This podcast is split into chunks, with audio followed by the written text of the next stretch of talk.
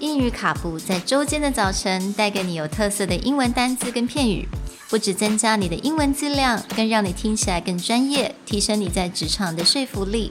英语卡布早晨一杯知识加倍，English cappuccino, your morning cup of knowledge. Good morning, everyone, Good morning. and welcome back to English Cappuccino episode 33. Today's word is subsume. Subsume is a verb meaning to include something or someone as part of a larger group. It is spelled S U B S U M E.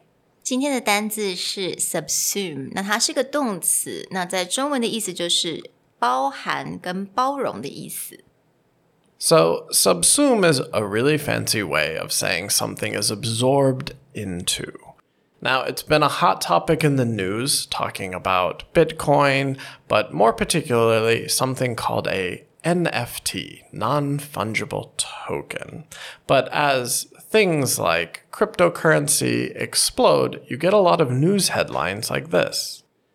MicroStrategy chief executive Michael Saylor told CNBC on Tuesday that Bitcoin is going to subsume the entire gold market cap, meaning eventually Bitcoin is going to be large enough to incorporate or to absorb the gold market cap.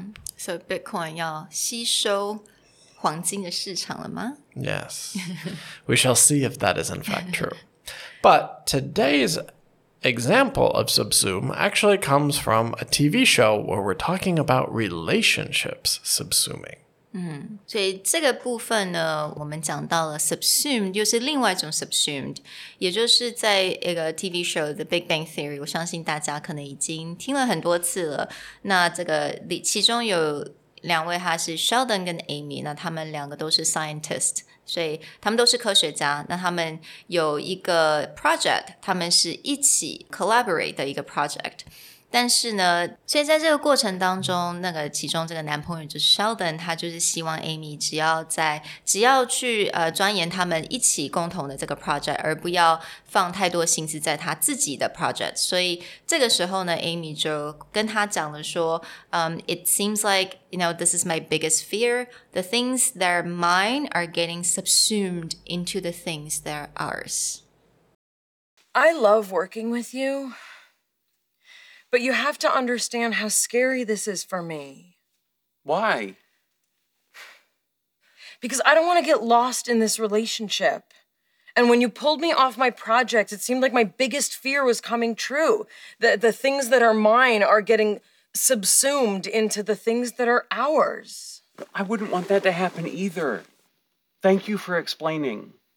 And for using the word subsume. That's one you don't hear enough. You're welcome. So, in this clip, you can see that subsumed can also be used for the feelings people have in a relationship. You also hear things like, I don't want to get lost in this relationship, or I don't want to get lost in what's going on. But in this case, Amy uses the phrase subsumed, meaning absorbed into what used to be you and me, and now we're absorbed into us. 所以这个部分 subsumed。 You know, there's a saying, what is yours is mine, and what's mine is, still mine. yeah. What's yours is mine, what's mine is mine. 那不知道大家在感情的世界是不是有那种被 subsumed 的那种 confusion 呢？你就好像平常都是你一个人，突然间变成两个人了。什么是你的？什么是他的？什么是共同的呢？ Yeah, or you'll often hear this as people get subsumed by their company. Like entrepreneurs are deeply in love with what they do, and there's no separation between them and the company. And maybe this drives their uh, spouse or partners crazy. Well, we hope that the next time you feel that things that used to be yours are now becoming part of something larger, you will have the right word to describe that feeling. We'll talk to you guys next time. Bye. Bye.